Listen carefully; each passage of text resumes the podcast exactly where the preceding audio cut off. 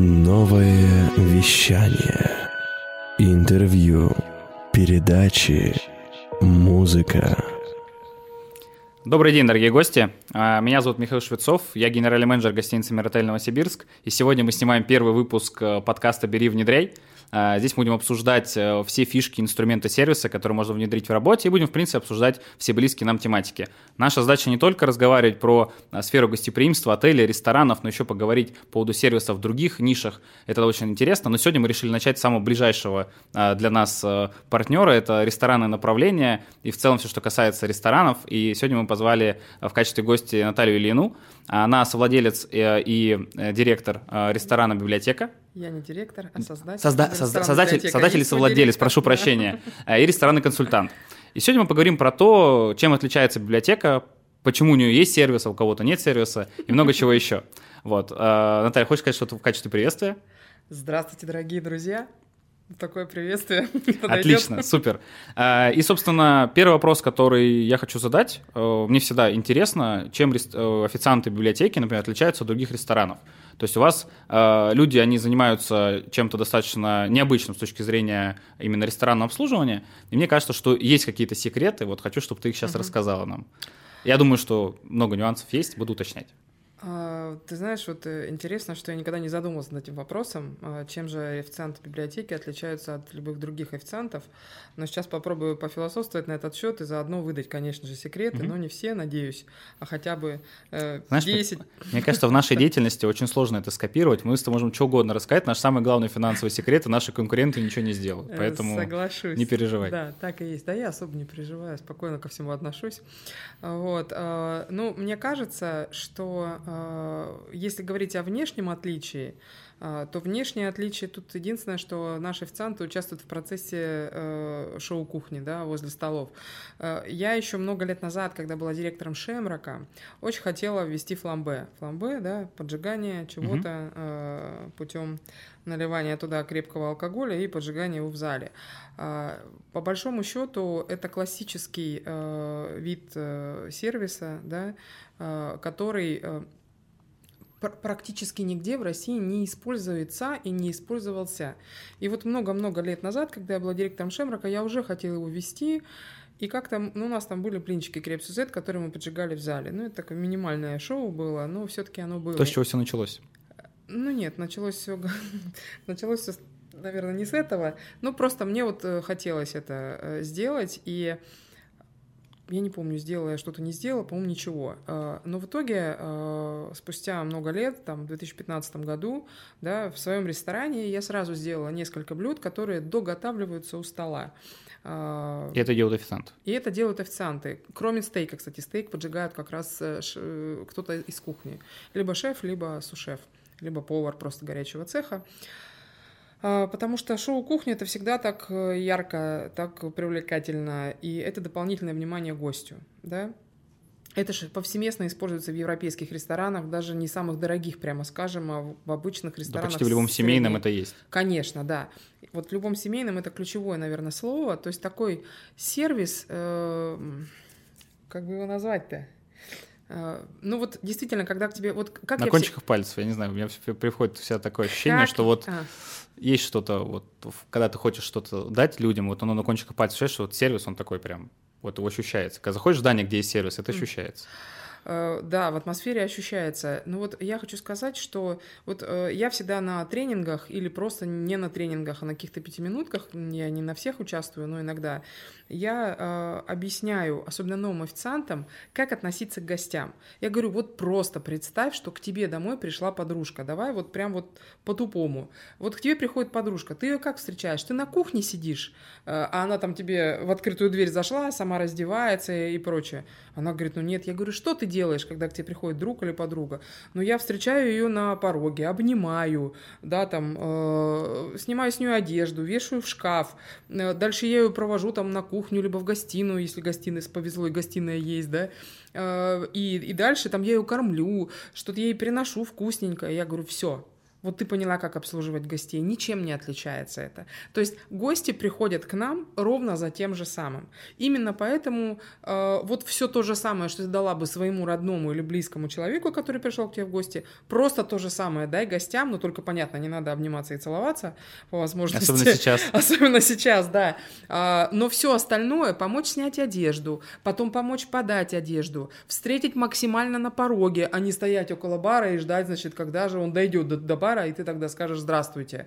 Проводить желательно до порога, то же самое. То есть это все работает, обычные законы домашнего гостеприимства. И вот э, ты не зря упомянул семейные рестораны. Наверное, потому в семейных ресторанах европейских и присутствует часто вот эта вот работа у стола, официантская либо поварская, потому что это такая семейная история. За столом разделали, да, что-то, и всем раздали. Э, мне кажется, это очень ну мило, ну, да. и такая вот параллель, может быть, она с этим и связана.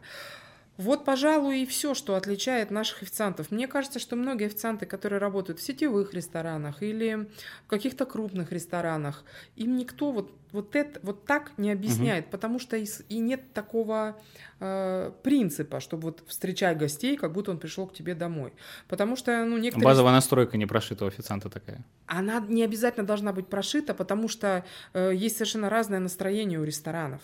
Вот, и, например, э, взять какой-нибудь модный ресторан, я не буду называть название, но неважно, мы все их знаем, да, вот, там нет такой цели, ты приходишь в модное место, и там как раз так э, лучше чуть-чуть побольше понтов, э, чем больше тепла, да. Тепло, оно и не всегда работает, и не со всеми. Более того, оно, как ни странно, не всем нужно. Иногда люди не ценят тепло, а ценят именно, ну, то есть они, да, даже по чаевым могу сказать, что э, бывают люди в таких дорогих местах, где никто их в лоб не целовал и не гладил, и никакого тепла им не дал, но они просто оставляют больше денег, например, на чай, просто потому что, ну, неудобно, я же в таком месте, я поэтому, ну, не могу же Но оставить. они подчеркивают этим свой статус, скорее, Конечно, чем... да, вот, а при этом какой-то клевый сервис э, и еще плюс э, данное тепло, оно может быть вообще не оценено материально, хотя официанты работают всегда за чаевые, и они всегда ждут э, какой же будет, э, ну, какой, какой, какая же будет благодарность гостевая. Поэтому, к сожалению, прямой корреляции не всегда можно найти. Окей, okay, давай тогда уточню. Соответственно, да. э, вот, ну, про систему обучения ты рассказала, а вот э, на стадии найма, кого вы берете в ресторан, кого не берете? Или сейчас все-таки такая ситуация, что обычно всем официантам дают возможность, те, кто выглядит как официанты, выйти в зал? Как это все работает? Вот э, я расскажу на примере нашего э, как это, я люблю слово последний, да, потому что последний это не значит, что вот все больше Последний ничего не будет. Момент, да. Вот, да. А, вот у нас сейчас есть официант Павел. А, я совершенно случайно оказалась на собеседовании с ним, потому что, повторюсь, я не занимаюсь управлением рестораном, а потому что мне вообще оперативку доверять нельзя. Она сразу провалится очень. То есть с самого начала ты этим не занимался? Ни разу. Угу. В смысле, я этим занималась 20 лет назад. И для меня, например, сейчас поуправлять рестораном было бы возврат в 20 лет назад. Мне не хочется совершенно. А, и это не мое. Я знаю, что мое. Мое это а, креативить, там, какие-то коллаборации создавать э, с другими брендами, да, общаться с какими-то владельцами других брендов или директорами, что-то с ними мутить, да. Мне это интересно. Э, с гостями общаться мне тоже интересно. Но чистая оперативка, я в ней э, точно не хороша, и я считаю, что каждый должен заниматься своим делом. Поэтому у меня всегда в библиотеке есть управляющий, и э, он занимается этим всем. И собеседование в том числе, то есть я не занимаюсь отбором персонала, но иногда случайно я оказываюсь на собеседовании. Тут я э, сижу, мне кто-то принес тысячу рублей, ну я не помню, например, сдачу там или еще что-то, сижу за столом в библиотеке, э, директором библиотеки, и тут приходит мальчик на собеседование. Я говорю, ну давай я тоже посижу, посмотрю, такой хороший мальчик, вижу, лежит тысяча рублей. А, вот. А, ну и мы всегда на собеседовании, во-первых, просим человека рассказать о себе. Уже по его ответу, э, вот говорит, расскажите о себе. Дальше варианты ответов. А что рассказать? Окей, уже вариантик, да? Ну, то есть, э, хорошо, может быть, это уточняющий вопрос. Говоришь, ну, что-нибудь, чтобы мы могли понять, кто сидит перед нами, да? И дальше показательно, о чем человек начинает рассказывать. Да, кто-то начинает рассказывать про работу, кто-то начинает рассказывать про личное. Насколько глубоко он уйдет в это личное, тоже вопросики, да. Ну, то есть э, разумный человек должен понимать, что его, э, ну, его троюродные тетки никого не интересуют, да. А вот. Тоже, ну, то есть, и, исходя из этого, мы а, делаем вывод, а какой же человек к нам пришел, насколько он впишется в команду, что у него с чувством юмора и так далее. Что он расскажет о предыдущих местах работы. Самое интересное, что, конечно, во вс... Э, сейчас я могу взять любое резюме любого сотрудника, который приходит к нам, например, или хоть куда наниматься, я обязательно вижу в этом резюме какое-то место, где я кого-то знаю. Ну, потому что когда ты 20 лет на этом рынке работаешь... Ну да, особенно в финби, направление в ресторан. Конечно, да, они либо у меня работали кем-то, либо они друзья мои или еще как-то. Поэтому мне всегда есть кому позвонить. И интересно, когда, например, ты ловишь человека на том, что он немножко слукавил, да, э, или вообще сказал неправду. И это все очень легко узнается. Э, ну так вот, возвращаясь к этому прекрасному официанту. Э, значит, он разговаривает очень приятный парень. Хорошо рассказал так понемножку обо всем, о личном, по работе. Ну, видим, что адекватный, прям хороший. Ну и и что-то он говорит, я не помню, то ли он говорит, а почему тысяча рублей на столе? Или я, или я как-то у меня было шутливое настроение. Я говорю, ну вы вообще, вот вы знаете, мы вот каждому, кто проходит собеседование, даем тысячу, вот, значит, ну, в качестве какого-то поощрения, пред, ну, такого предварительного. Ну, шутка такая, очень смешно. Мне иногда бывает э, распирают шутки, я не всегда уверена, что они смешные, но обычно люди смеются, может, специально хотят мне сделать приятное. Ну, так вот, и я говорю, ну, пройдете собеседование, так, так вот. И, значит, дальше управляющий говорит, ну все, Павел, значит, вы тогда выходите на стажировку, вот, тогда-то. Ну, а понятно, что у нас вообще-то прошел, это вот когда стажировку прошел, а, и если да, то ты остаешься, и дни стажировки тебе оплачиваются. А если нет, ну там стажировка, она три дня максимум. То есть с утра, с вечера, весь день, все, в принципе, становится понятно, да. Человеку про нас, нам про человека. Может, мы тоже можем человеку не подойти. А, каждый ищет свое. Ну и вот. И он в конце собеседования такой, ну, уже, я уже такая, все, понимаю, сейчас он пойдет, мы дальше продолжим свой диалог. Он такой, ну, то есть я прошел, и я, будучи не готова к этому вопросу, я говорю, ну, наверное, да. Он такой, тысячу. Но я считаю, что такого человека надо сразу брать, потому что он красавчик, потому что это значит, своего не упустит. Что он, во-первых, своего не упустит, во-вторых, что он не боится, потому что многие на собеседовании переживают, у них трясутся руки, хотя ну, понятно, что они еще долго будут переживать, они потом на работе будут переживать и так далее. То, что он э, очень подхватил шутку, это значит, что у него с чувством юмора все нормально, а не какой-то ну, вот это вот, да, потому что в ресторанном бизнесе вообще без чувства, и в гостиничном тоже, без чувства юмора просто не прожить. Потому что мы бы просто тогда уже это, все бы это повесились на каких-нибудь крючках, которые э, нету, слава богу. вот, ну, так, то есть, так запланировано. Ну да, вот. То есть это обязательно такая история, и поэтому чувство юмора, вот когда так проверяешь, что я считаю, что сейчас Паша должна тысячу рублей, кстати. Придется отдавать. Ну, он пошел Ну, конечно.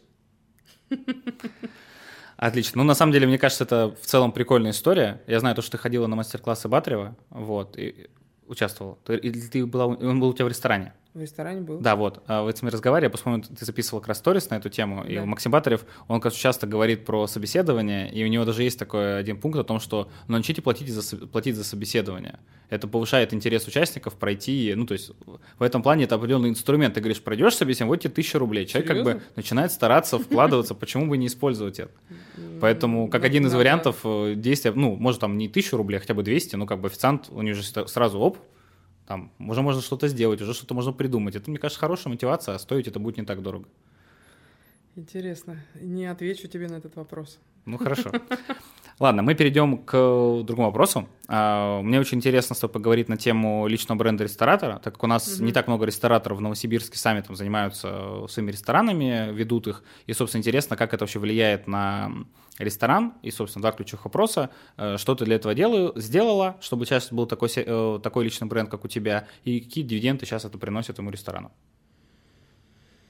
На самом деле, знать бы, что я для этого сделала, э, наверное, то, что, в принципе, нет, хотя нет, я знаю, что я для этого сделала. Вот еще работая в группе компании Septima, где я 10 лет управляла, занимала разные должности, начиная с директора Шемрака и затем э, как создатель сети кофеин «Кофемолка», э, и затем как руководитель управления ресторанов. Вот у меня в подчинении были Лемизон, Шемрак, э, Кофемолка.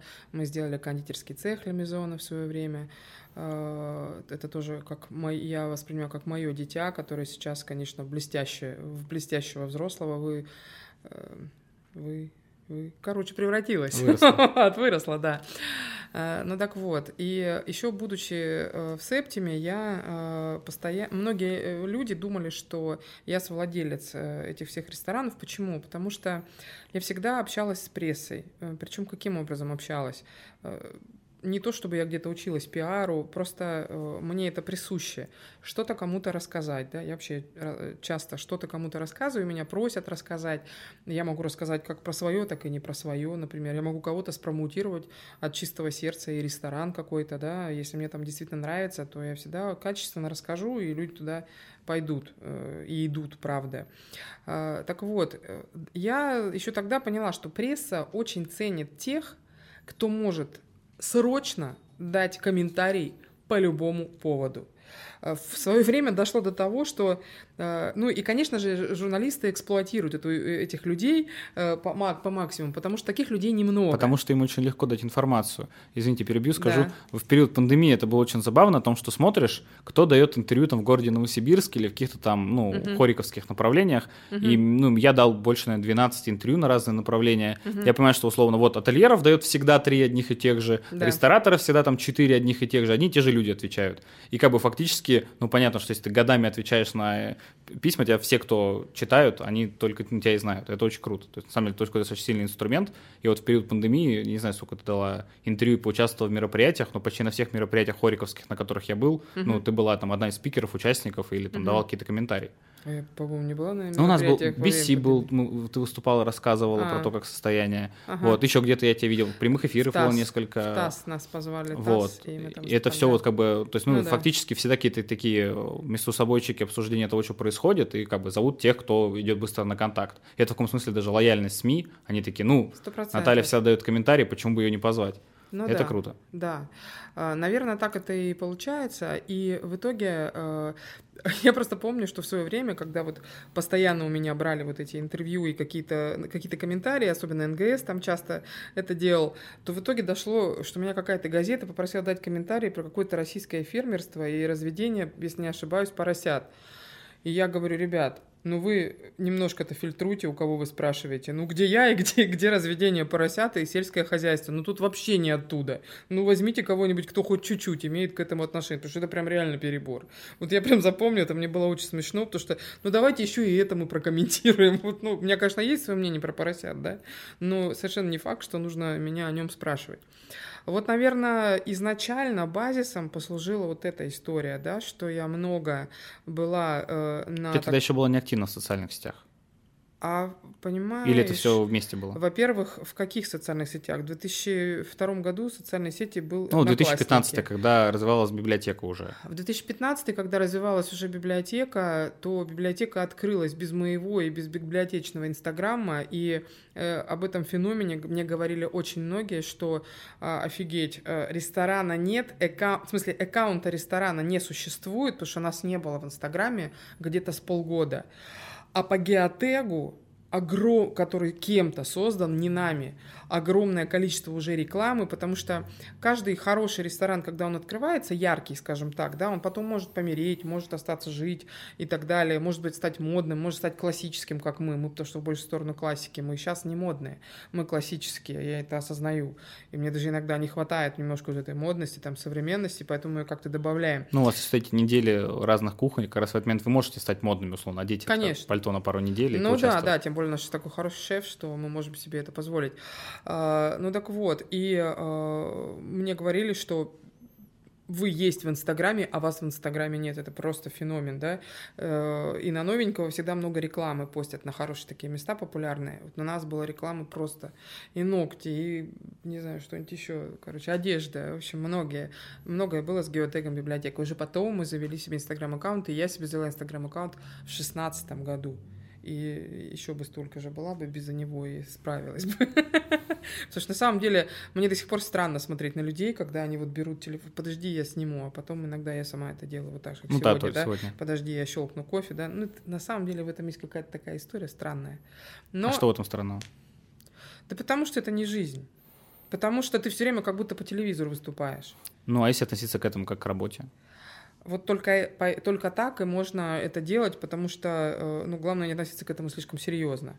Потому что я считаю, а что... души не будет в контенте. Ну, душ... не только души, а мне кажется, что если ты существуешь только в интернет-пространстве, то ты не существуешь. Поэтому нужно обязательно mm. существовать вне этого пространства и существовать не менее э, значимо, скажем так. Ну вот. Поэтому только одного Инстаграма недостаточно для того, чтобы быть личным брендом. Ну и плюс, мне кажется, очень важно быть искренним э, в донесении каких-то вещей да, до своей аудитории. Э, Ты говоришь сейчас как там про блогера-лидера мнений или именно про ресторатора? Я говорю про и то, и про другое. Угу. То есть если хочется личный бренд свой каким-то образом развивать, да, а, то это и должен быть бренд твоей личности. Поэтому ты делаешь то, что считаешь нужным. Даже если это идет в разрез с чем-то, э, ну вот, например, я знаю, что э, мне очень легко выступать перед аудиторией, которая не является ресторанной, потому что для них это такая экзотика. Угу. То есть, ух ты. В гостиничной индустрии то же самое. Да-да-да, ресторатор вышла, она, оказывается, человек, Ух ты, а, и она что-то рассказывает, да, и коти, ну, котики, конечно, котики это так. Еще какую-нибудь смешную историю про кого-то Кости, и все, и аудитория твоя. Конечно, да. А, например, когда меня однажды попросили э, выступить на м, мероприятии для рестораторов, которое проводила э, Хурма Менеджмент, да, вот это вот, э, те же самые, которые проводят гастрит, то я поняла, что это, ну, я могу сказать, что это было одно из худших моих выступлений лично для меня, хотя после него я познакомилась с двумя клевыми чуваками, бизнесменами из Алтая, очень серьезными, вот, а, но я понимала, что я вообще была не готова к этой аудитории, потому что для них некоторые вещи, которые я рассказывала, были прописными. Я могу рассказывать про всякие фишки сервиса и про отношения к гостям, настоящим гостям, а не рестораторам. И им будет очень интересно, что они после этого захотят в ресторан прийти, да, что мы на тарелках рисуем там, да, зарезервировано, что мы там какие-то вещи делаем для гостей, которые очень-очень личные. Но для рестораторов, которые любят свое дело, это не будет новинкой никакой. О, давай вот раз ты перечислил несколько примеров, давай их чуть-чуть да. раскроем. Вот ты давай. сказал, что вы рисуете на тарелках. Что это такое? А, что это такое? Много лет назад я была в Лондоне, э, точнее, 7, и мы зашли в бар, и на столе я увидела, кстати, эту историю тоже миллион раз рассказывала, вот, э, на столе я увидела тарелку, на которой было написано «Reserved for Adam» и 18.30 время. Я около этой тарелки, меня аж друзья дернули, чтобы я пошла, потому что я так на нее смотрю, сфотографировал, потому что то, как зарезервировать стол, это всегда вопрос. Почему? Потому что, э, во-первых, это должно быть как-то интересно, поэтому, например, в Гудмане там бычок стоит, да, вот зарезервировано. Люди изгаляются как могут, там что-то придумывают, что должно стоять на... Ну, чтобы это, во-первых, было Инстаграм был, да, и, во-вторых, чтобы это было просто прикольно. Раньше же люди не думали про Инстаграм, они думали, о, пусть все говорят о том, что у нас номерки в виде кожаной книжечки там, или, не знаю, кожаного листочка. Ну, то есть вот хотя бы что-то, чем а отличаться. сейчас думают, как это будет выложено в соцсети. А сейчас да. этот термин Инстаграма был, да, как это будет сфотографировано. И блюда должны быть Инстаграмабл, и э, все-все-все вещичечки, которые окружают тебя, в, ресторане или в гостинице должны быть вот соответствовать этому слову желательно, если ты хочешь, чтобы ты был в соцсетях без усилий со своей ну, стороны. Ты должен это иметь в виду, так сказать. Конечно, это, что-то это делаешь, нормально. это очень круто. Кстати, да. вот еще то, что я абсолютно не жаль поделиться секретом, абсолютно все, что может войти в гостевой объектив, должно быть по максимуму брендировано. Первый раз я это сделала э, в кофемолке на Красном проспекте, к сожалению, все, теперь она больше не существует. Это была наша седьмая по счету кофемолка над метро на втором этаже, большая кофемолка, самая большая. Я заметила, что люди часто фотографируются на фоне окон. И мы э, тут же сделали наклейки э, с логотипом кофемолки, на том уровне, на котором люди фотографировались, чтобы при любом раскладе, как бы они ни встали, они обязательно кофемолка, хоть молка, но попала, или кофе попала в объектив. То есть они либо должны были либо совсем закрыть собой, но это не получалось. То есть это было выше, чем человеческий рост. Ну, то есть мы это продумали, мы это сделали и по всему периметру пустили. И после... Э, вот это, ну, такое, э, стоит это 3 копейки. Да, это да? правда очень хорошая, быстрая идея. А как это можно реализовать. И... Да. Э, Круто. На доске, например, вот у нас доски большие, на которых мы пишем вино по бокалам. Э, вообще доски, я, я, когда они по интерьеру подходят, а они по интерьеру почти всем подходят. Просто они, например, в хай-теке это один тип доски, на которой можно писать, да, там без лишних каких-то рамочек. В классике, как у нас, у нас там лофт с классикой перемешаны, это может быть там какая-то, какой-то багет там вокруг этой доски. Ну, короче, доски, на которых можно писать, на которых быстро можно менять информацию, да. Вот у меня наверху этой доски всегда написано написано. Библиотека, кофе, еда, вино, книги, кофе, food, wine, books, да, у нас на английском языке идет, и дата да, потому что это очень круто для фоток, если кто-то фотоется на, на, на, напротив, ну, на фоне этой доски, ну, как фотографируется, когда там дни рождения, мы пишем с днем рождения, там, да, э, еще какие-то мероприятия, у нас там лекция, мы пишем лекция, там, бла-бла, там, кофе-брейк, там. Я помню, когда были мероприятия у Харизма у вас. Да, они, у нас написано стали... название мероприятия. Когда у нас литературная дегустация, литературная дегустация, там, например, там, с таким-то артистом, и что мы читаем. Э, люди фотографируются на фоне этой доски, и обязательно, получается, в объектив попадает слово библиотека, библиотека, э, наш логотип и дата. Даты очень символичны на фотографиях, потому что сейчас нет фотоаппаратов, да, мы фотографируемся на телефон, и иногда увидеть просто на самом изображении дату – это мило. Вот. Особенно если с этим связаны какие-то воспоминания. Да. Вот. Поэтому чего это стоит? Это стоит ноль. Ну, вот это брендирование. А э, ну, это важно. Вот такой лайфхак. На самом деле, угу. На самом деле, это отличный инструмент. Мне кажется, вот как раз это очень легко и все могут внедрить. С точки зрения внедрения, с тобой согласен, это будет стоить там, ну, пару тысяч рублей максимум, зависит от того, сколько у вас площадки для... Или ноль. Не, или ноль, да, есть принтер, есть и клейкая бумага. Вот, мне кажется, это очень интересно, и любой может взять себе на заметку. Найти те места, условно, по Инстаграму посмотреть, где люди э, фотаются у вас, посмотреть эти точки и забрендировать максимально все эти вещи. Это, мне кажется, очень клево. Можно, может, любой бизнес это использовать, не только рестораны.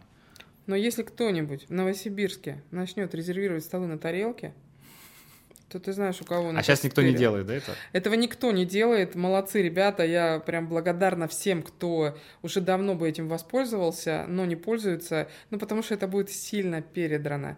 Потому что еще эти тарелки у нас уже во многих странах мира есть, да. Их э, мы им дарим, их дарим гостям, продаем гостям. Ну, продаем мы по себестоимости, плюс небольшой кусочек денег получает тот, кто рисовал эту тарелку, потому что из простого тарелки резерва, на которой была только жесткая информация reserved by библиотека, человека, да, конечно, вот это то, о чем я говорю, да, что обязательно должно быть написано. Если тарелку фотографируют, то там библиотека попадет в кадр, там слово библиотека будет, э, возвращаясь к брендированию, да. И, э, соответственно, э, когда был, вот мы только открылись в октябре, и в ноябре был, или в конце октября был первый снег, и я прихожу, и на всех тарелках резерва нарисованы снежинки. Я говорю, это что? Они говорят, ну первый снег же сегодня. И на некоторых тарелках было написано с первым снегом. И вот так родилась традиция рисовать что-то персональное на тарелках. А это делают официанты? Это делают хоть кто. Хоть кто. Могу я нарисовать тарелку, может директор нарисовать тарелку, менеджер, официант. Вот кто свободен и у кого руки с того места растут. Э, тут... Ну то есть э, это обязанности, ну условно, того, кто сейчас готовит стол. Или как это работает? Это работает очень просто. Вот у нас есть резерв стола, э, у официанта есть время, он бегом значит, рисовать тарелку. Если у официанта этого времени нет, тарелку рисует бармен, кто угодно. Ну, потому что на тарелке это, это все равно, что написать резерв, mm-hmm. да? И очень удобно, потому что на тарелке написано время, и, э, соответственно, понятно, что во сколько стол будет занят и как зовут того, кто его зарезервировал. Угу. А сколько у вас стол держится? Ну, то есть, условно, если гость не пришел, там в течение получаса снимается, Если тарелка. гость не пришел, то мы звоним, угу. и если он не отвечает, то через... Э, если у нас есть кого посадить за этот стол, то, ну, максимум минут 30 э, будет стол его Просто тоже такой момент такой интересный. Если ты а. знаешь о том, что в ресторане писем ожидания полчаса, и ты видишь, что стол свободен, а у тебя нужен этот стол, ты можешь знать, что, смотри, так, подожду полчасика, если никто не придет, займу его. Тоже интересно, что время написано, это можно, можно использовать. конечно, конечно, вот. это очень удобно. Но вот даже мы открывали когда ресторане, в котором я являюсь э, совладельцем, ну, маленьким таким, угу. и создателем, да, соседняя наша хинкальная, ну вот даже там мы не стали делать тарелки, а сделали там дощечки, и на, на них нарисован геноцвалик, и написано, этот стол там ждет, и дальше имя вписывается. То есть э, все равно надо фантазию чуть-чуть а каждый может сделать что-то свое в этом конечно, смысле. Конечно, конечно. Просто по теме, например, да. Ну, у, у нас, на самом деле, есть очень похожий инструмент. Mm. Я вот про него тоже часто рассказываю, мне очень нравится. У нас каждый номер, когда гости заезжают, да. постоянно мы кладем гостевое письмо. Стандартно во всех отелях мира пишется угу. там, обычно вписывается фломастером там «дорогая Наталья», да. а все остальное уже стандартный текст напечатанный 300 раз. Вот. Угу. И мы поняли о том, что эта позиция нам не очень нравится, и начали думать, что же можно интегрировать еще. Угу. А, и я подумал о том, что, ну вот, допустим, заезжает какой-то блогер, там, знакомая моя или кто-то еще. Я знаю, что я могу написать письмо, ну, и, и сделать прям вау-эффект. Конкретно. Да, конкретно. Да, и, да, я, да, мы, да. я начинаю писать письмо, и, допустим, там заезжает приезжает а, блогер Анна из Омска, я пишу, Да. Анна, у тебя вот этот проект очень крутой, мне он очень нравится, успехов Это тебе, развития. И там рассказываю про то, что, не знаю, последние сторис, или, допустим, одна девушка писала о том, что она а, не знает, сколько нужно правильно пить витамин С, вообще считает, витамин пить С не- нельзя. Вот. Мы положили на письмо маленькую э, О, э, витамин С и говорим о том, что ну захочешь, кому-то отдашь. Вот. Ну, как бы немного подстебать гостя, немного... Но все гости это отмечают. Я помню, когда был в Италии, в Риме, мне один ресторатор, э, итальянец, рассказал одну историю о том, что э, гость должен пять раз сказать, хм, интересно, в своей голове, если пять раз сказал, то все, он будет твоим фанатом навсегда. Ага. И, соответственно, вот этот принцип, да, ты заходишь, там, раз тарелка, хм, интересно, раз, типа Ага. там, о, ребята делают вот это, два интересно. И так Да. вот, если там потом официант сам доготовил еду, и там еще какие-то два дополнительных интересно, то люди такие, блин, надо сходить еще, ну, типа, интересно, то есть, и, ну, то есть минимум пять, нельзя на одной фишке Ничего выехать, себе. нужно много фишек, это минимум 5, ну, лучше там 7-10, потому что не все все видят. Вот, но этот принцип, типа, минимум там 5 раз человек должен сказать «вау», да, вот этот принцип, он работает. Я после этого задумался, ну да, то есть гость заходит в номер отеля, для меня это как интерпретирую, то, что он должен 5 раз сказать «вау». Там письмо – это один элемент, постельное белье, как все находится, чисто. И вот если он сказал 5 раз «вау», он точно вернется, у тебя будет высокий рейтинг, э, лояльность гостей и так далее. Вот это круто. Ну, да. если никто нигде не это еще потом. Сработает все как надо, хотя бы как надо. Ну, это все, конечно, оттачивается. Кстати, интересный вопрос. Мне всегда интересно, когда вот в ресторанах, особенно не сетевых, а, у нас в отелях, э, ну, в фи- в сетевых отелях, там есть всегда стандарты операционной деятельности, которые вот там, не знаю, Хилтон в Ам- в Америке напечатаны, вот они в Новосибирске переведенные на русский язык, но плюс-минус то же самое, адаптированные под объект. Мы, как независимый отель, тоже готовим свои стандарты на основе наших операционных процессов. У нас там больше 200 стандартов сейчас. Вот интересно, у вас э, есть ли эти стандартные документы, как это все проходит, вот эти вот, как, как вы исключаете вероятность ошибки? Ну, во-первых, исключить вероятность ошибки нельзя, даже если ты миллион Ну, стандартов уменьшить, напишешь, хорошо. да, но уменьшить можно. Эм, У нас есть э, некие чек-листы, у нас есть некие правила, но вот э, как и все, не может это все быть э, всегда постоянным. То есть это нужно постоянно менять и вносить какие-то изменения. А, Тем более, что мы не сетевой ресторан, но, но люди должны понимать, приходя, и прочитать что-то, и понять, что такое хорошо, а что такое плохо, вот конкретно для данного места, какие есть стандарты. Поэтому вот, например, сейчас мы будем э, дописывать, немножко переписывать эти правила, но да, они есть. А, но Но они вероятность... всегда дописываются, я с тобой согласен. Ну да, особенно в таких молодых компаниях, как наша, потому что понятно, сколько лет какому-нибудь Хилтону, сколько лет Мариоту, сколько лет Старбаксу, в котором вот такой толщины, да, руководство, что в котором написано вплоть до того, что ты брызгаешь, например, э, мебельный вот этот, как он называется, э, мебельное сред- средство для мебели не на стол, а на тряпку, там даже такие мелочи написаны. А как часто мы видим, как это прям на стол разбрызгивается и попадает там куда-то на соль, перец и прочее. То есть даже такие маленькие вещи э, нужно писать. И мне кажется, что вероятность ошибки чуть-чуть уменьшается, вот чуть-чуть прям подчеркну, потому что мы работаем с людьми, а не с роботами, и, соответственно, э, а у человека в любой момент может перемкнуть, как в хорошую сторону, Ну, может забыть плохую. банально. То есть, условно, если у тебя, Да. то есть у нас есть э, служба приема размещения, да, ресепшн, у Мгм. нее ну, почти больше 100 стандартов ее деятельности. Ну, очевидно, что некоторые из них забываются. И, соответственно, Да. во-первых, надо постоянно напоминать, работать, ну и как бы Проверять. да, и проверять, как, обучать им, и они вообще работают очень по такому интересному виду у нас, то есть у нас всегда есть стандарт недели, стандарт дня, который мы повторяем и об- обучаем персонал, вот, но у нас еще есть странные стандарты, которые мы пользуемся раз в полгода, есть те, которыми никогда не пользовались, в гостиничной индустрии есть стандарт, э, описывающий, если вы нашли, ну, если человек умер в отеле, Да. вот, ну, слава богу, у нас пока этого не было, если думаю, Мгм. что в Новосибирске никого не было, то просто факт того, что стандарт такой должен быть, потому что люди должны знать, что, а, точно, есть определенный протокол, ему надо Конечно, действовать. должен быть. И вот это вот все, ну, условно, в ресторан тоже так это может работать и, и везде. И вот поэтому я в какой-то момент проникся всей этой историей со стандартами, понял о том, что, ну да, это важно, это нужно делать. Мгм. В каких-то направлениях, да, согласен, там можно немножко схитрить и не делать стандарт, а вот именно операционные процессы, особенно не- нештатные ситуации, все. Когда только начинается паника, должна быть бумажка, которая панику заменяет на конструктив, идет Сто работа. Вот. Это очень круто. Давай вернемся к разговору про бренд, а то мы немножко ушли. Давай. Вот. эм, Как вообще считается, ну, как, как ты сейчас чувствуешь это дивиденды от того, что ты делала многие годы, от того, как ты вкладывала душу в этот проект? Э, Ну, может, текущий статус свой, там, не знаю, больше стало работать, меньше, как это работает? Я знаю, что очень было активно в пандемии, но мы о ней еще поговорим. А, Вот. И, собственно, интересно, вот как твой личный бренд влияет на ресторан сейчас и, условно, возможно, библиотека без тебя, теоретически. Я, если честно, мечтаю о том, что библиотека должна быть 100%, возможно, без меня. Мгм. Именно поэтому, когда я выхожу в зал и вижу, что я не знаю ни одного человека, который сидит, я имею в виду гостей, то я э, не огорчаюсь, а радуюсь, э, потому что это значит, что эти люди пришли Сами. в библиотеку, в, как ресторан. Это значит, что ресторан функционирует хорошо. Потому что наличие лица у ресторана, публичного лица, это неплохо, но, например, э, с точки зрения оценки бизнеса, это плохо, потому что либо ты тогда должен, оставив этот ресторан... Слушай, у тебя есть отпуск, и ты иногда спишь. Не, нет, дело даже не в этом. В отпуске можно себя обеспечить, убираешь телефон и до свидания. Тем более на мне, повторюсь, никакие оперативные процессы не зацеплены э, и не зациклены, поэтому выход меня из системы, меня нет в системе, я как бы вне, немножко вне системы нахожусь. Поэтому ресторан без меня функционировать физически может хоть месяц, хоть два. И э, я, бывает, туда могу неделю не приходить, я могу уехать в отпуск. И меня, если и беспокоит, то меня беспокоит не мой персонал с вопросами, они сами решают свои вопросы всю жизнь так. И я считаю, что вообще люди, которые работают директором ресторана, менеджерами ресторана, я считаю, что, во-первых, они должны полностью э, самостоятельно решения принимать, и даже если они ошибутся, ну ничего страшного, в пределах тысяч 50, ну ошибайся. Я имею в виду, что я не мечтаю, чтобы они ошибались в пределах 50 тысяч. Хорошая стоимость, кстати. Ну, такая стоимость, вот. Но, например, Это за один раз или суммарно? Хоть за какой? Ну, за один раз можно. Ну, нельзя на самом деле, ну, конечно, нежелательно.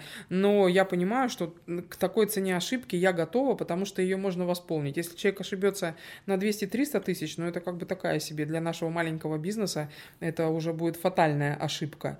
Э, Фатальное правильное слово здесь? Да, наверное. Ну так вот, а, поэтому я считаю, что они должны работать сами, они за это получают свою заработную плату, а не за то, чтобы они меня как детки спрашивали, но они поэтому и не спрашивают. Они, это самостоятельный механизм, который функционирует без меня. Но а, поэтому я повторюсь, я хочу, чтобы это э, вот было самостоятельное абсолютно предприятие. Тогда оно и пригодно к тому, чтобы сменить владельца, например, потому что это, знаешь, как на рынке, да, вернее, как с автомобилем, какая там шутка, да, Э, или на рынке счастливы два Нет, человека. система которые будет купили, работать, если ты которые можешь покинуть организацию в любую секунду. Поэтому это Да, будет да, да. хорошо. Вот, вот я за такое голосую всегда, я о таком мечтаю, потому что, ну, а, а, а почему должно быть по-другому-то? Ради самоудовлетворения, ну, так скажем, я давно удовлетворена. Ну, вот с точки зрения маркетинга, какой процент выручки примерно вот это ты создаешь? С точки зрения личного бренда и вот... С точки зрения собой. маркетинга я подозреваю, что это процентов 10-15, которые связаны с банкетами, которые люди, э, кото- с которыми я общаюсь как-то более тесно, да, то есть не то, Мгм. что просто левый человек взял, мне позвонил и сказал, Ну, то есть звонит знакомый и говорит, хочу спать, у тебя день рождения. Да, Мгм. или э, а чаще происходит такое, не он хочет отметить у меня день рождения, а он хочет отметить день рождения близкого человека, потому что для многих людей важен не их праздник, а праздник дорогого им человека. Это часто мама, папа, ребенок. Ну, У вас да? подходящий, да, формат этого. Да, потому что, понимаешь, вот для таких мероприятий важно, чтобы ресторану не было все равно, чтобы ты не был одним из, чтобы к твоему имениннику отнеслись э, как, как будто это э, близкий человек и мне. Потому что вот для меня лично с детства день рождения мой очень важен, да, и я знаю, что это в жизни многих людей очень важный день. Не зря у нас там до дня рождения мы начинаем там дергаться часто, да, это какой-то некий процесс идет. Вот, потом в свой день рождения нам вечно то, э, то нам цыпленок на торте не достался, ну, когда мы маленькие были, вот я помню, у меня было 9 лет, мне было, это надо запомнить, и торт был, на торте было, например, 9 цыплят, и были еще розочки, ну, вот эти масляные, а у меня было 12 человек гостей, и э, мама начала резать торт, и мне не, доста- все другим, и мне а не родной досталось дочери ничего. Я, и каждый мне цыпленка, мне цыпленка. В итоге я ушла реветь в другую комнату. Мама приходит, говорит, детка, что такое? «Э, Мне не досталось цыпленка. Она такая, мама молодец, заходит, говорит, «А, какие розы. Все такие, мне розу, мне розу. Ну, дети же такие, это куда повел, туда и побежали. Вот, и, ну, тут же, тут, тут же я расстроила, что, а мне розу. Вот как бы, да, вот. Но в итоге, конечно же, мама позаботилась, чтобы у меня была и роза, и цыпленок. Но я к чему? Э, Еще я вспоминаю, вот, например, когда э, я всегда просыпалась, и родители, о, мой подарок в день рождения ждал меня у кровати уже, то есть поэтому я радовалась просыпаться в день рождения, потому что я уже видела свой подарок. Однажды я проснулась, подарка никакого нет, родители еще спят. Я э, пошла к ним в комнату, возмущение, ну тоже мне лет там, ну может 8, может 1, ну какой-то такой возраст, нет, уже еще не 11, я думаю, поменьше. И значит, э, э, я захожу, говорю, а где мой подарок? Они такие, ой, возьми там в шкафу, а там в шкафу жилетик какой-то лежит мне. Я так на них посмотрела, говорю, я пошла лягу, а вы мне принесите, я сейчас открою глаза. Ну, то есть ты любишь, когда вот это вот все, то есть у тебя изначально вот эта подача, как, как все упаковано, как все сделано, поэтому вот эта история с рестораном, это как раз же про подачу для тебя. Что важно не какой подарок, как он подан. Ну так, параллель Мне, такая складывается. Ты знаешь, параллель я чуть-чуть по-другому сложу важно то, что важно для человека. Вот если для меня конкретно важен мой день рождения, не знаю почему, может быть потому, что мне не хватало внимания в детстве, и я через день рождения какой-то кусок внимания себе этот получала гарантированно, mm-hmm. да, э, а многим людям на нас не хватает внимания, прямо скажем, никто не избалован, почти никто. И, или еще какие-то... То есть вот важно то, что важно человеку. Если ему важен его день рождения, то он в его день рождения должен быть счастлив. И наша задача не просто не испортить этот день, а сделать его незабываемым. Разными способами, э, начиная с того, что будет написано на доске, и мы узнаем, какие интересы у человека, а может быть он какую-то музыку любил в детстве, да, там, или в юности, там, и вот это должно оказаться на доске, потому что эта доска должна быть только его. Вот то, что ты делаешь в письмах. Э, на самом деле, вот мне это напомнило, знаешь, э, я иногда смотрю Инстаграм, и я вот я помню, люди выкладывают э, библиотеку, я уже уехала из ресторана, видела парочку, которая сидит, мужчина и женщина, и они вдруг вижу в Инстаграме с, по геотегу библиотека, просто решила проверить, э, они выкладывают, что у них 20 лет семейной жизни. Они у себя просто выложили. Ты это увидела, указала Я тут же звоню официантам, говорю, нарисуйте на шарике 20, 20 и подарите им вместе с кусочком. А чем рисуете, фломастер? Или ну, на шарике нарисовали, надули шарик, нарисовали. И с тортом приносят, с куском торта. Они были в шоке, потому что у людей причинно-следственная связь не срабатывает быстро. Они не понимают, откуда мы узнали, хотя, ну, если ты выложил в Инстаграме, то ясно дело, что, в общем-то, через пять минут знают. хоть кто это может узнать. Ну, то есть, и вот такие вещи, они очень важны. И мне, э, я тоже часто говорю... Я тебя, кстати, от первого услышал о том, что кто-то смотрит э, геолокации, а, у меня тоже был такой пример. Uh-huh. Я когда начал работать в отеле, в отделе маркетинга и в отделе продаж, я начал смотреть всегда, что происходит по геолокации. Да. Почему? Потому что в отеле это как раз выкладывают обычно не то, какая там, симпатичная, красивая, это тоже выкладывают, а выкладывают какой-то трэш. Да. Вот, я понимал, что каждый день сижу и жду вот этот трэш какой-то, типа uh-huh. там, что-то не работает, что-то сломалось, что-то не так. Uh-huh. Вот, ну и, собственно, и, и смотрю, все время посматривал все геолокации, ну, нашего гостиничного комплекса. Uh-huh. И как раз было много случаев, когда я что-то увидел, а люди, я не знаю, чем это свойственно, они не отмечают отель, они не пишут там в директ, когда у них что-то происходит. Они да. просто говорят, вот такое произошло. Ага. И как бы геолокации, причем раньше показывали, раньше не показывал, что типа тебя отметили в геолокации, надо было самому смотреть, сейчас да. уже показывает. Вот, и мы как раз, ну, конфликтной ситуации 10, хотя у нас и так их по минимуму разрулили, Это только разрулили. потому что увидели в инсте, и я просто прибежал в директ, э, побежал, взял директора да. операционным, побежали вдвоем э, быстро к девушке, там быстро все решили, ага. потому что что-то случилось, мы такие, ну все отлично, все хорошо. Это здорово. А вот. И, собственно, теперь хочу перейти к другой теме, вот, mm-hmm. достаточно актуальной. У нас на повестке начало ноября, и, собственно, вопрос, что сейчас происходит. А, собственно, ресторанное и гостиничное направление снова оказывается в небольшом ауте, потому что вторая волна а, пандемии, она как бы накрыла бизнес. Mm-hmm. Вот. А, ты мне сказала, что хотела бы обсудить это и, собственно, ну, скажем так, направить людей, что же делать. Вот. Я бы хотел, наверное, чтобы ты предложила, что можно делать. После этого мы это обсудим. Я тоже предложу. Мне тоже что сказать на эту тему. Потому что я для себя сформулировал четкую фразу, а что же делать в такое время? Вот условно, допустим, представим, у нас есть месяц-полтора, мы понимаем, что будет ну, чуть-чуть скучнее с точки зрения там, операционных каких-то интересных процессов. Чем же заняться? А может, ты, давай ты начнешь. Хорошо, давай я. Давай. Вот. На самом деле, вот возвращаясь к теме операционных процессов, стандартов, да, которые ты сказал, мне кажется, вот текущая пауза – самое лучшее время для стандартизации своей деятельности. Мы очень сильно в этом а, поднаторели, особенно апрель-май, когда ну, в отеле было, мягко говоря, нечего делать. Угу. Вот у нас почти все сотрудники были на удаленке, и как раз удаленно делать какие-то документы, оформлять их, писать – это самое то. И мы как раз этим занялись, и мы, ну, по сути, я думаю, что не будет это сказано с каким-то предпосылом, мы почти доделали франшизу свою. Потому что фактически, ну, как бы, нам уже просто было дописать все, что, то, как это работает. Угу. У нас есть стандарты, мы придумали дополнительные документы сопроводительные к стандартам, потому что стандарты условно, как заселить гостя или как выселить, все понятно.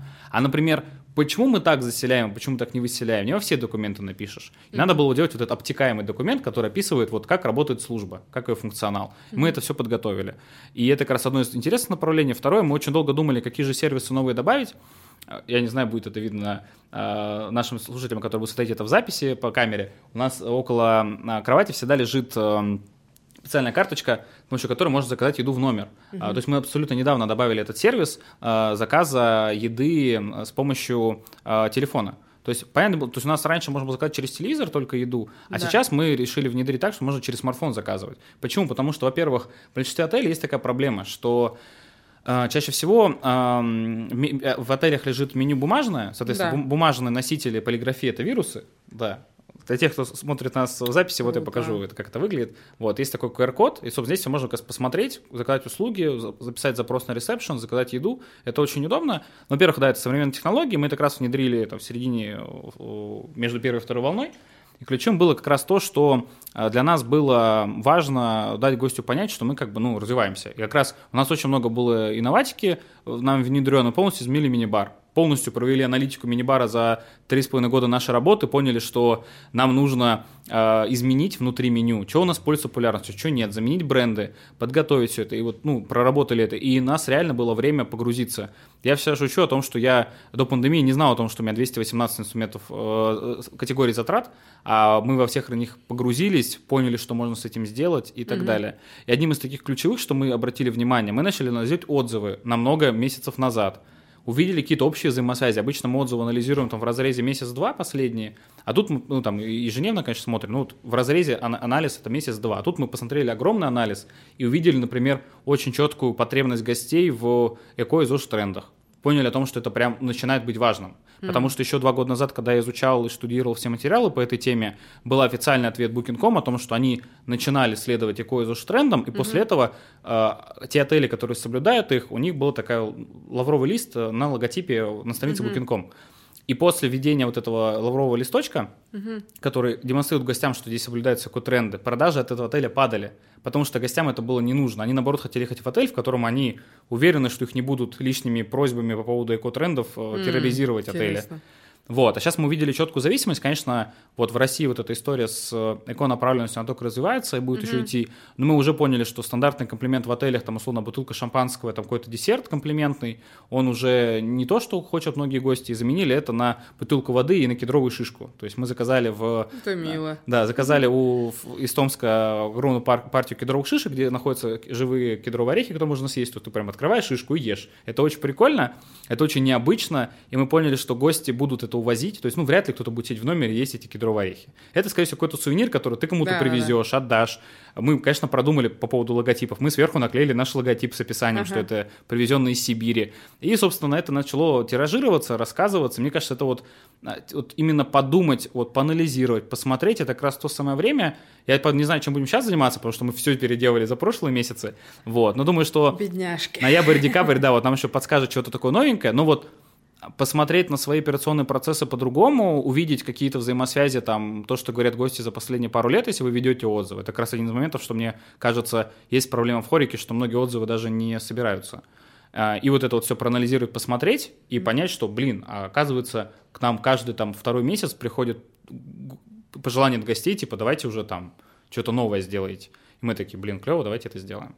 Вот, поэтому не знаю, мне кажется, очень много чего можно сделать. Я уверен, что мой рассказ тебе что это подсказал. Прикольно, да. Да, и можно что-то сделать, вот именно с точки зрения инструментов. Вот, ну, что, какое напутствие ты скажешь? Мне кажется, ну, как бы, не время отчаиваться точно, а вот именно нужно подумать, блин, в чем ты можешь стать сильнее там через месяц-два. Как ты считаешь, в чем может стать сильнее там, любой бизнес, который нас может слушать? Ой, друзья, если бы я знала, я бы вам прямо сейчас рассказала и прослала бы гуру Э, маркетинга, а также развития бизнеса. Это как недавно э, я вот э, всегда в лифтах, у меня ощущение, что исполняю функционал воспитателя людей как этики общения в лифте, потому что у наших людей не принято не здороваться, когда заходишь в лифт, не говорить до свидания, когда из лифта выходишь. Mm-hmm. Это нормальная элементарная вежливость. Но у нас в доме много приличных людей. И как, у меня моя дочь иногда учит этому. То есть вот заходит человек – И ему говоришь, здравствуйте, а он аж вздрагивает, бедняга. Да, не ожидал такого. У нас в отеле тоже это часто происходит. Мы-то все здороваемся с гостями. Гости так. Ну да, да, да. Ну ничего страшного. Я считаю, что мы должны продолжать гнуть свою линию и здороваться, и желать хорошего дня и так далее. Так вот, и у меня в доме живет сосед один, у него там бизнесы, кое-какие пару раз мы разговорились на этот счет, но он меня, естественно, забыл, а я в силу профессион... своей профессиональной э, деятельности помню лица хорошо и знаю, кто он, чем занимается. И вот где-то с месяц назад, э, он когда выходил из лифта, то вот в очередной раз человек вздрогнул, потому что я ему сказала «хорошего дня вам» или удачного дня. И он, спасибо. А тут э, буквально позавчера заходит в лифт тоже и говорит, слушайте, я вас уже неделю хочу э, вот поблагодарить. У меня такой хороший день был. Вот вы мне все, что пожелали в тот раз. Меня просто вот так здорово. Я все ждал, когда мы с вами поедем, чтобы вам спасибо сказать. я говорю, пожалуйста. Я вообще не помню, хоть убей, что ему говорила. Ну, вряд ли чего-то, что-то развернутое. Но для нас да. с тобой это уже автоматизм в каком-то виде. То, что Конечно. мы вот что-то такое можем пожелать, сказать, а людей это будет удивительно. И тут момент в том, что, ну, условно, посмотреть, да, всем маркетологам, сервис-менеджерам, рестораторам, ательерам, кто занимается, ну, то, что вы делаете в качестве обыденности, это вообще не обыденно для других людей. Там, делайте это чаще, делайте там с более широкой душой, сделайте больше вникните в вопрос. Почему да. бы и нет? Мне кажется, это очень круто. Да, вот. А то, что сейчас происходит, ну, во-первых, я хочу всем сказать, у кого бизнесы, друзья, вы не одиноки, падение идет у всех. Есть единицы предприятий каких-то, которые, у которых падение чуть меньше, есть те, которые падают больше. Это зависит от специфики бизнеса и так далее. Поэтому, ну, в любом случае, э, не получится так, что кого-то вообще не затронет. Это раз э, советы вот твои, Миш, на самом деле э, мне полезны, потому что я действительно помню, что когда первый этап пандемии закончился, я была благодарна э, ей за то, что, за какие-то вещи, которые сделала. Но потом вот эти два месяца большой работы, Э, и денег, соответственно, э, хороших. Ты имеешь в виду август-сентябрь? Да, нет, я имею в виду июль и август. Июль август. Вот, позволили опять расслабиться, и так как человеку свойственно верить в лучшее и не быть готовым к худшему, то у меня прям теплилась надежда примерно до середины сентября, что вторая волна это все бла-бла. Так же, как в начале пандемии было, что ковид это все, вот, значит, происки империализма. А я вот все рестораторы, с кем общаюсь, они все так считали. Они такие, не, ничего не будет. Я в этот момент собирал да. резервы на заработную плату для сотрудников сотрудников на случай ага, чего, ага. еще с конца февраля. Да. Вот, слушаю всех рестораторов, у меня внутренний маразм, может, может я зря это делаю? Потом, не, не зря. молодец, что нет, собирать резервы это вообще святое, и это то, чем надо заниматься, вот, э, в любом случае. Поэтому мне кажется, что нужно понимать, что каждый, у кого сейчас идет падение выручки, не одинок, это раз. Во-вторых, э, начинать уже разговаривать со всем персоналом и рассказывать опять э, то, меры то, предосторожности меры, и все прочее. Ну, ну нет, вообще все, что будет, и понятно, что лучше настроиться на то, что будет тяжело. И вот на мой взгляд, тяжело будет э, где-то до середины декабря, потому что реально людей очень много болеет. У меня мой э, хороший друг сказал да. одну фразу гениальную. Я вообще очень много смеялся, подумал, ладно, буду об этом рассказывать. Ну ну Он джотиш-астролог. Вот, Джойтиш астролог. Есть в астрологии направление Джойтиш. Okay. Вот, я сам в это вот достаточно тяжело верю, ага. вот, но мне очень понравился этот прогноз, поэтому я буду его транслировать. Он сказал, ребят, 20 ноября я всех турагентов, гости... ательеров, рестораторов посмотрел, у всех начинается рост в доходов, ну, в богатстве. 20 ноября. Я Отлично. такой думаю, 20 год или 21 Он говорит, 20 Я такой, ну, слава богу, все, я, меня, меня устраивает. Еще 18 дней. Думаю, все хорошо. Вот, поэтому я решил, ага. что это То хорошо. То есть ты на 20 ориентируешь людей? Ну, я людям, у меня, у меня, у меня есть резервы. я вот говорю, я, ну, я такой человек, я экономист по образованию. Я, понял, я, я тоже. в какой момент понял о том, что я буду собирать резервы. Вот, сказал об этом собственникам и сказали, окей, согласны. Вот, и мы начали это делать. И мне кажется, это очень правильно и с точки зрения работы бизнеса. То есть мы сейчас абсолютно устойчивы, я абсолютно знаю срок, когда у нас все будет хорошо, и это, это, эта дата не в этом году, поэтому я думаю, все, у нас все в порядке. Вот, и э, надо сказать, что Точнее, надо перейти к завершению. Да. Uh, наш подкаст подходит к концу, и я бы хотел задать два вопроса. Первое. Uh, какой вот фишка, сервис тебе больше всего нравится uh, с точки зрения обслуживания, когда тебя обслуживают? То есть твой как клиентский опыт. Что у тебя, может, больше впечатлило? Или то, что тебе нравится вот каждый день? Или это что-то такое прописное правило, которое никто не, все, все знают, но не делают, а ты знаешь? Вот. И второе, наверное, какую-то одну такую фишку, которую ты почерпнула за пандемию, и то, что сейчас активно используешь. Ну, что касается сервиса, мне всегда безумно приятно, когда я прихожу в какое-то место. Э, чаще это происходит, если меня там знают. Э, к сожалению, не всегда это далеко происходит, даже если меня там знают. Но есть некоторые места, вот, например, э, у меня есть хороший друг в Мариоте, и всегда, когда я прихожу в Мариот, то как только он узнает, что я в Мариоте, мне обязательно что-нибудь несут маленькое, вкусное. Бывает даже большое вкусное. Дело не в том, что я это всегда хочу, а дело в том, что для меня вот этот знак внимания, э, он, кстати, для ресторатора э, максимально удобен, потому что по стоимости он меньше, чем, например, скидка на счет или еще что-то. И более того, как собственник бизнеса, у меня к, скидкам отношение негативное. И я, конечно, я вообще заметила, что скидки раздают не собственники. А собственники бизнеса в основном воспринимают это как э, у ательеров есть другая шутка, это ну очень часто курируется на форумах о том, что, а. э, ну, на ательерских, что типа э, персоналу можно запретить давать скидки, а собственнику нельзя. И вот если, ну и собственники почему-то в отелях любят давать. Дай бог здоровья, я запомню твои слова, Миш, мне отель нравится. А я не собственник. Э, ничего, ничего, договоришься с собственником, держи с ними прямая связь. Э, так вот, а, и вот мне кажется, что в индустрии гостеприимства должны всегда хотя бы немножко, но угощать. И не обязательно знакомых, а и незнакомых.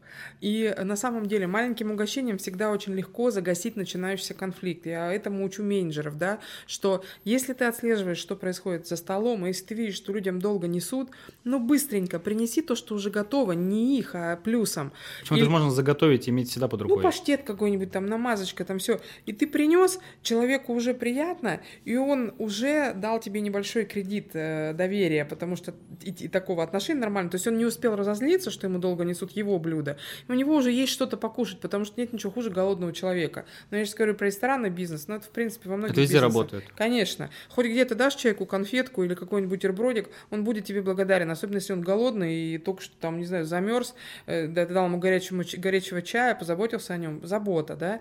Мне очень понравился mm. пример из, из актуального. А, человек заходит в офис, э, девушка-администратор встречает, гость садится в ожидать, а, и девушка, это специально сделано, каждый раз подходит, клиент говорит, вам рециркулятор включить, а он прям рядом стоит. Она включает специально для него, и гости это очень сильно ценят. Вот. Mm, это прикольно. да, ну понятно. Да. Окей, вот. А что касается фишек, Слушай, ничего мне не приходит на ум. Но, но... мне кажется, это, это фишка. То есть, словно, давать маленький комплимент гостю, которого не ожидает. Я сейчас про пандемию а, про пандемию. перешла ко второму. Слушай, мне кажется, история о том, как ты доставляла продукты и сама, и то, что ты сама все делала, это пример для многих рестораторов, потому что я знаю таких немного. Я думаю, ты лучше меня знаешь, но делала это все пару человек в городе, которые вникли в вопрос, начали сами заниматься. Мне кажется, это очень круто. Слушай, я даже не могу сказать, что я вникла в вопрос. Для меня это было очевидным, что э, самым большим, э, самым ярким привлечением привлечением внимания к бизнесу будет, если собственник будет делать несвойственную ему работу. Это всегда так работает. Если собственник какой-то официантом работать, это всегда так работает. Когда там выходил в свое время много лет назад Новиков Аркадий в своем ресторане, и директ... у них был день директоров, э, как-то он назывался, я забыла, во всей компании Новикова, когда директора всех ресторанов выходили в этом ресторане работать официантами, и Новиков хм, где-то работал. вот это фишка, кстати. Вот. То это просто было шквал, потому что все, ну, это круто, когда тебя обслуживает директор, да, для многих людей это круто, прикольно, там, да, э, по разным причинам. Кому-то просто приятно, кому-то прям, ну, там, вот так. И поэтому очевидно было, Интересно. что продвинуть доставку я могу только если какие-то вещи я буду доставлять сама. И вот в день своего рождения у меня э, мой хороший друг э, просто надо мной смеялся, потому что он говорит, слушай, ну только ты могла в пандемию, когда все сидят по домам, умудриться отметить свой день рождения с разными людьми, потому что я, ну, нам очень важна была выручка. И, конечно же, ты знаешь, я бы тоже с удовольствием посидела на самоизоляции, на которой я не была вообще. Вот. И слава богу, что меня охраняют какие-то силы, что я до сих пор здорова. Просто сила духа и энергия, да. Да, и ты знаешь, я бы с удовольствием в свой день рождения, больше всего мне хотелось спрятаться под одеяло и весь день смотреть фильмы и пить чай. Это был бы мой идеальный день рождения вот в 2020 году, потому что я устала морально, да, как и все мы.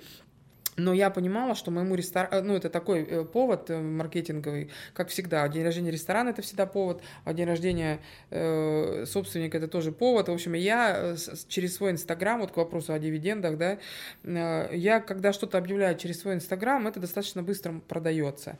И я объявила, что каждый, кто в мой день рождения сделает заказ… Ну, я, честно, не знаю, но мне кажется, что ваш ресторан вот по выручке по доставке из-за твоего личного бренда выиграл очень много у кого в это, ну, в это время. Потому что это, мне кажется, та культура еще доставки из ресторанов не так сильно была развита. А тут ты так активно заявила, на тебя в профиль заходили многие люди, которые даже не связаны с библиотекой, был, ну, не да? были у вас. Я думаю, что так и было. Может быть, в начале, да, но потом все подключились к доставке, и, в общем-то, и нас, я уверена, многие победили. Я могу тебе сказать, что я думаю, доставка Том и Амбара, мы там просто курим где-то в, в таком далек, в, в такой далекой А, а в чем стороне. успех их доставки, ты думаешь? Я не знаю, у них, в принципе, в чем успех? Во вкусном Том Яме, наверное, и соотношение цена-качество и отсутствие обычно сервиса, но, ну, э, но это никого не интересует, когда есть в ресторане... Когда ты его не по, ожидаешь. Когда, по адекват, когда, когда ты ничего не ждешь, э, а только ждешь по адекватной цене, есть вкусное блюдо, которое тебе по вкусу, и ты готов за это заплатить, вот те деньги... Как ты считаешь, вот эта модель в России, она работает? Да. Или все-таки сервис э, Нет. лучше? Что, что более рентабельно, сервис или Нет, вот не сервис. сервис. Сервис не рентабелен, я считаю. Сервис рентабелен, когда ты за него очень дорого берешь. Вот такое у меня ощущение. А очень до... Но тут есть э, такая небольшая несостыковочка, что дорого, мало кто готов отдать. Вот. Поэтому за сервис в, отель... сервис в отеле Ридс Карлтон очень хорошо себя продает и оправдан. А вот сервис в ресторане типа библиотеки, ну и да, и нет. Э, то есть он может не сработать. И такой вопрос. И, вы, как бы, и зачем ты это делаешь как собственник, вкладываешься в сервис, если ты знаешь, что это не так. Ну, Потому что это, не что так это работает. моя миссия, не знаю, не, не миссия, миссия, вообще такое слово странное. Потому что это мое жизненное кредо, и это мой жизненный принцип – давать э, людям эмоцию, э, эмоцию положительную. Я испытываю физическое удовлетворение и удовольствие, когда у меня получается каким-то образом круто кого-то порадовать через ресторан, через вот эту вот историю, да, и э, вот когда это получается, вот у меня прям экстаз, знаешь, иногда бывает, я, у меня бывает там счастье, что ну надо же, человеку было грустно, а ему стало весело. Или ему было весело, а стал он просто счастлив. И даже если он не скажет слова благодарности, но я вижу, что он порадовался, то вот, вот это, это круто. И поэтому и люди мне нужны, которые тоже от этого удовольствие реальное получают, а не просто потому, что вот такой у нас ресторан. Ну, мне кажется, наши дорогие слушатели, э, такие рестораторы, как Наталья, в принципе, ну, директора, собственники, которые вкладываются в сервис, они нарочно на это идут. Э, и да, сервис нерентабельный. Очень легко можно понять, допустим, по банковской сфере, какие банки самые рентабельные, там, где вообще отсутствует сервис. А, и это, собственно, очень много где видно, но мы сервис делаем больше для себя, и причем я дальше уверен, что тех компаниях, в которых сервиса нету, в них можно внедрить сервис достаточно дешево, потому что иногда сервис, правда, улыбка, иногда сервис — это нарисовать фломастером э, имя гостя или что-то еще. А есть у тебя какое-то напутствие нашим слушателям? Что хочется сказать что на Что ты меня все в напутствия какие-то?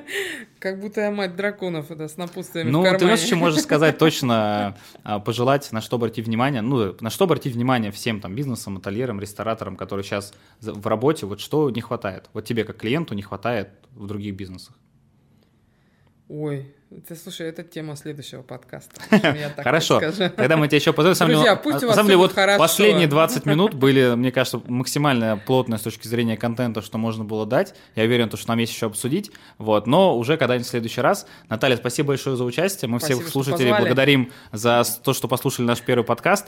А, это подкаст «Бери, внедряй». А, когда вы послушаете, уже будет а, специальная ссылка с конкретным описанием того, что было сказано здесь в тезисном формате, что можно сделать и внедрить, это можно посмотреть на нашем телеграм-канале по ссылке. Ссылка будет в описании для тех, кто смотрит нас в записи э, или будет смотреть нас на подкастных сервисах. До новых встреч. Это был Михаил, э, генеральный менеджер гостиницы «Миротель Новосибирск». Надеюсь, что сервис в этой стране станет лучше, в том числе и нашими действиями. Хорошего дня.